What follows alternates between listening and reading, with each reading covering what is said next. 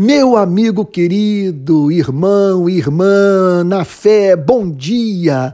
Aqui é o Antônio Carlos Costa falando do Rio de Janeiro, nessa manhãzinha de frio delicioso e com desejo de compartilhar é, com você algo que enriqueça a sua vida intelectual. E eu estou certo que vou alcançar esse objetivo.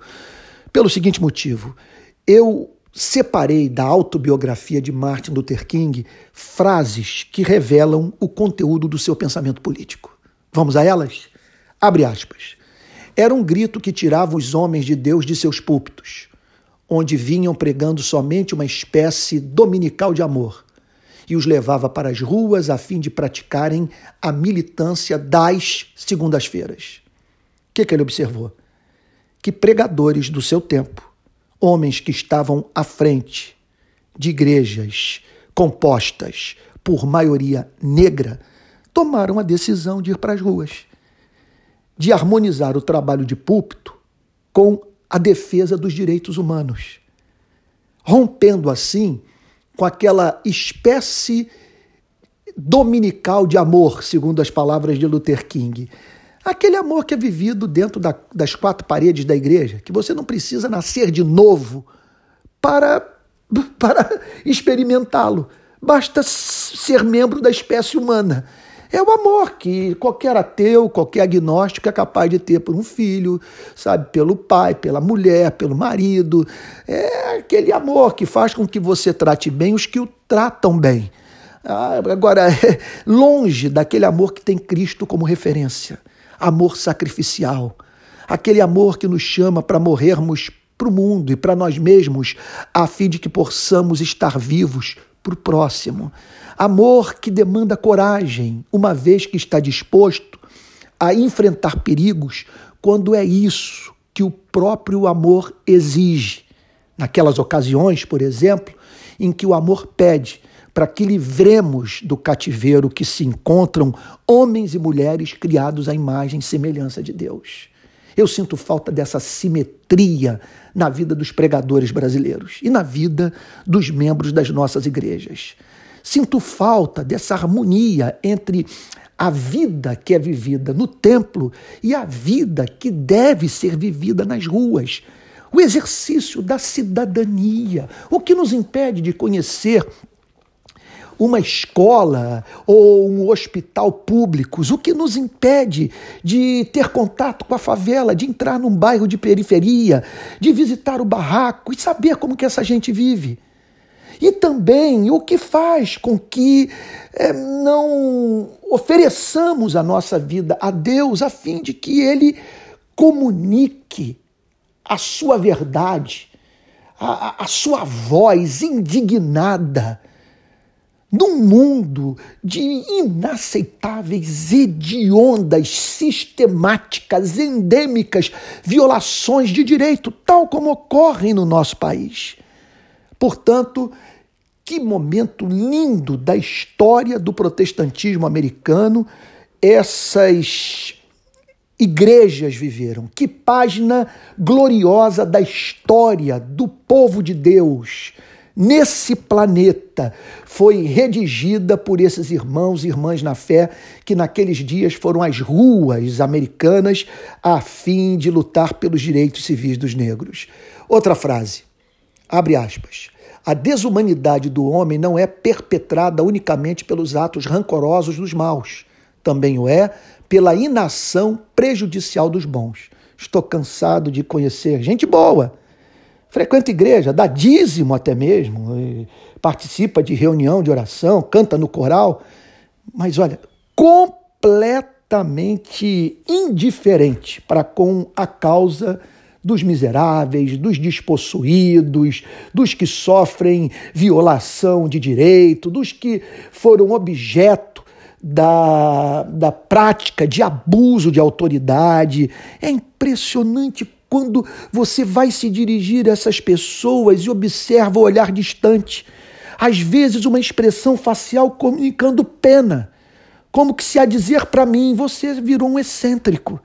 Sabe, dizer para o que está na ponta lutando, sabe, olha, você perdeu o bonde da história, você se desviou do seu caminho, do seu chamado, e às vezes com lágrimas, sabe? Volte a pregar o evangelho. Mas, puxa vida, o Billy Graham só pode pregar o evangelho, o evangelista, quando você tem o Martin Luther King. Porque se nós não temos na história do cristianismo o testemunho de pessoas que encarnaram a verdade, aquele que ouve a pregação é levado, portanto, a ignorá-la. Uma vez que, em razão do testemunho da igreja, é, é, movido a acreditar que o cristianismo é ópio do povo, que ele não transforma a vida de ninguém. Sabe? Então, é, é, é, é há um, não há mínima dúvida que é profundamente evangelístico abraçar a causa da justiça. Quando a igreja assim o faz, ela se transforma numa cidade edificada sobre o monte. Os homens são forçados a ver a beleza do seu testemunho e, assim, portanto, pararem para ouvir o que os cristãos têm a dizer. Uma outra frase de Luther King, essa aqui é curta: o ódio é contagioso. O ódio do atire primeiro para saber quem é depois, o discurso surrado, cansativo, nauseante do, do bandido bom é bandido morto. Sabe? É impressionante como nós insistimos nesse discurso e não temos vergonha da nossa história. Não somos capazes de, de, de, de, de lamentar esse histórico de, de maldade perpetrada sabe, pelo povo brasileiro contra si mesmo, perpetrada pela autoridade pública, pelo Estado contra os cidadãos brasileiros.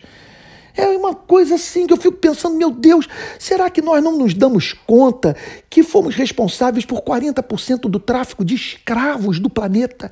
Que fomos o último país a abolir a escravidão? Sabe, será que nós não vemos que somos uma nação violenta e que esse discurso de ódio tem que ser combatido por nós veementemente? Olha, por exemplo, nas redes sociais, nós não podemos dar palanque para esses boçais que atacam pessoalmente pessoas, fazendo pouco caso da sua dignidade e, outra coisa, é, é, expondo a execração pública ao preconceito irmãos na fé, que deles divergem em questões absolutamente periféricas do ponto de vista das doutrinas centrais do cristianismo. Chegou a hora, portanto, de não darmos voz para esse tipo de gente. Olha, quando você dá o tal do like, a tal da curtida, nesses posts rancorosos dessa gente que usa da polêmica para se promover, você está sendo conivente.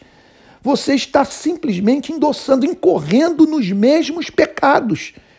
E olha, eu vou mais longe. Muitos terão que dar conta diante de Deus por todo o bem que pessoas estão deixando de auferir por meio de cristãos, de pregadores, de pastores, em razão da imagem pública deles ter sofrido dano muitas vezes irreparável por conta de calúnias proferidas. Isso é, é, é, absolutamente triste e repugnante. Então, o ódio é contagioso. Quarta frase que eu selecionei para você. Embora, olha como que essa aqui tem a ver com a história do nosso país. E eu confesso que me vejo inteiramente dentro dessa declaração de Martin Luther King. É, é, é da qual ele fala sobre o que aconteceu no processo eleitoral americano no seu tempo. Olha o que, que ele diz, abre aspas. Embora eu viesse seguindo a orientação de não endossar candidatos a cargos políticos, o que, que ele está dizendo com isso? Ele não usava do púlpito, ou da sua liberdade de expressão, da sua autoridade espiritual para fazer campanha para quem quer que fosse. E ele prossegue dizendo: Senti que a perspectiva de o senador Goldwater se tornar presidente dos Estados Unidos ameaçava de tal maneira a saúde, a moral e a sobrevivência de nossa nação que eu não podia, em boa consciência, deixar de me posicionar contra aquilo que ele representava. que ele está afirmando? Que ele também evitava usar da sua autoridade eh, como pregador, como ativista social, para combater pessoas que almejavam exercer é, função pública no seu país. Candidatos as, aos mais diferentes tipos de, de, de, de, de cargos públicos. Até que surgiu o senador Goldwater, candidato à presidência dos Estados Unidos. Ele foi levado a olhar para aquele homem e dizer: não há mínima chance de eu me manter calado contra a candidatura desse homem. É uma, é, é, é, ela representa ameaça concreta ao meu ao bem-estar do meu país. Eu tenho que me posicionar. Pois bem, pense na nossa nação. Quinta frase que retirei da autobiografia de Luther King. Abre aspas. Permitimos que os pobres se tornassem invisíveis e passamos a ficar com raiva quando eles fazem sentir sua presença. Ele observou isso. Os negros, historicamente ignorados. Quando nós celebramos a vida de George Washington, Thomas Jefferson, sabe? É, nós nos esquecemos dos pais fundadores dos Estados Unidos que, ao redigirem seus documentos, a Declaração de Independência da América, por exemplo, a Constituição Americana, eles não pensaram nos direitos civis dos negros, que não tiveram na história dos Estados Unidos é, é, é, é de, de, os seus direitos políticos assegurados durante séculos. Por isso que eu não consigo imaginar uma autoridade pública que esteja acima de toda e qualquer possibilidade de crítica. É impensável uma coisa como essa. Como é que um crente que, que conheceu o conteúdo das Sagradas Escrituras, que passou então pela perturbação dos profetas, é capaz de olhar para uma autoridade pública e dizer o seguinte: eu não tenho o que, o que é, criticar no, no, exercício do seu mandato. Eis um, um, um, um homem, eis uma autoridade pública que cumpre fiel e cabalmente a vontade de Deus é, na, na sua vida. Eu nunca, jamais vi na história da humanidade uma autoridade pública, e jamais haverá, haverei de ver autoridade pública cuja performance é própria daquele que é chamado na Bíblia de o Filho de Deus, o Cordeiro, o Rei do universo que reina em justiça e em verdade para a glória do Deus Pai, o único para o qual eu sou levado a dizer Senhor meu e Deus meu. Só diante dele eu me curvo. Apoio acrítico, efusivo, incondicional só deve ser dado a um único rei, e ele se chama Jesus Cristo. Então acontece, aconteceu isso, que esse, essa gente que foi historicamente ignorada resolveu mostrar que existia. Sabe? Foram para as ruas. Os invisíveis ganharam visibilidade marchando nas avenidas norte-americanas, sabe? E chamando a atenção do país para o descaso do, do qual era um objeto e num contexto de bebedouro para criança branca, bebedouro para criança negra. Num contexto que uma família negra passando de carro de madrugada para o motel não podia é, pernoitar é, é, é, no motel pelo simples fato do motel só receber é, é, pessoas de pele branca. Sabe? É uma das, é uma das manifestações de indignação presentes na autobiografia de Martin Luther King. Então pode acontecer isso, de nós permitirmos que as, condi as condições sociais se tornem tão aviltantes para os despossuídos que chega uma hora que esses é, expressam sua justa indignação e ganham visibilidade. E nessas horas nós não temos por que ficar indignados, pois pode acontecer de a nossa indiferença servir de, de obstetra da revolta popular. De pessoas. Olha, eu me lembro, para você ter uma ideia, eu fui pregar uma vez no, no, no interior da Paraíba, em Imaculada. E uma pessoa me contou sobre o que acontecia naquela região, nas aldeias do sertão, quando a fome graçava. Sabe, quando a seca vinha e as pessoas não tinham o que comer. Elas simplesmente se organizavam, saíam das aldeias e iam para a cidade de Imaculada para saquear os supermercados. Olha, é, não dá para viver é, em harmonia social num mundo socialmente desigual. É, especialmente quando essa desigualdade é fruto da desigualdade de oportunidade de vida.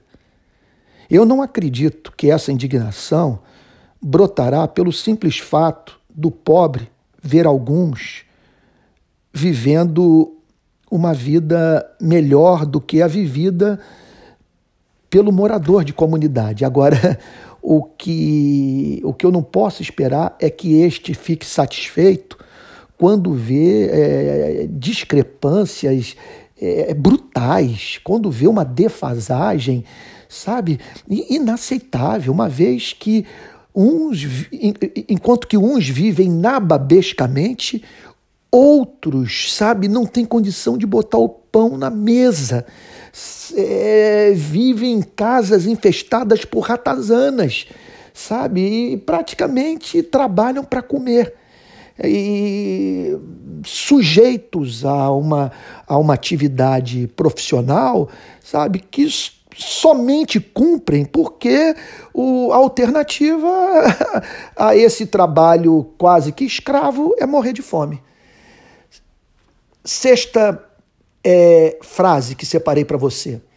Tomem posição em favor do que é certo. E talvez o mundo não os compreenda e os critique, mas nunca estarão sozinhos, pois em algum lugar li que quem está com Deus é maioria.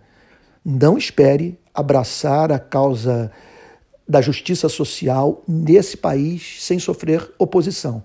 Por isso você vai precisar de comunhão com Deus, intimidade com Deus, vida de oração e fé fé, especialmente quando você se sentir sendo tratado como excêntrico, como se você fosse um louco, como se você tivesse perdido o, o juízo. E, portanto, é, fugiu do seu chamado, é, está deixando de cumprir a missão evangelística na igreja no mundo, quando na verdade tudo que você está querendo fazer é levar o evangelho às suas implicações práticas e até mesmo acreditando que ao se envolver com essas questões, oportunidades evangelísticas surgirão, uma vez que não cristãos costumam parar para ouvir cristãos que são coerentes, que levam a sua fé a sério, que vivem o que pregam. Sétima e penúltima frase que separei de Luther King. Se vocês nunca encontraram alguma coisa tão cara e preciosa que seriam capazes de morrer por ela, então não estão preparados para viver. Qual é a causa da sua vida? Que pergunta dura de te fazer, não é verdade? Pelo que você está disposto a lutar, pelo que você está lutando. Pare para pensar nisso. O que você ama tão ardentemente que é capaz de dar a vida por ele? Ou a quem você está servindo? Para quem você e eu? São perguntas que eu estou fazendo para mim. Sabe? A quem estamos servindo? Para quem nós estamos trabalhando? E por fim, última frase. Abre aspas. Sim, eu vi a luz do relâmpago. Eu ouvi o retumbar do trovão. Sim, eu vi as ondas do pecado se chocando, tentando conquistar a minha alma, mas ouvi a voz de Jesus dizendo que eu devia continuar lutando. Ele prometeu que jamais me deixaria só. Não, só jamais. Não, só jamais. É possível, portanto, exercer essa militância no poder do Espírito Santo para a glória de Deus e sem perder o ser. É esse o tipo de cristão que eu espero ver nascer no nosso país, em nome de Jesus.